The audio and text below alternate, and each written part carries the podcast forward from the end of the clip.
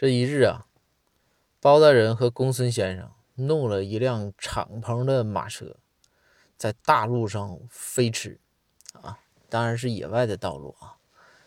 然后这包大人情绪来了，就站起来了，举开双手啊，对吧？有点泰坦尼克的意思。但是呢，他举开双手啊，举开双臂，一路高歌。这个时候啊，公孙冷冷的看了一眼包大人，就说。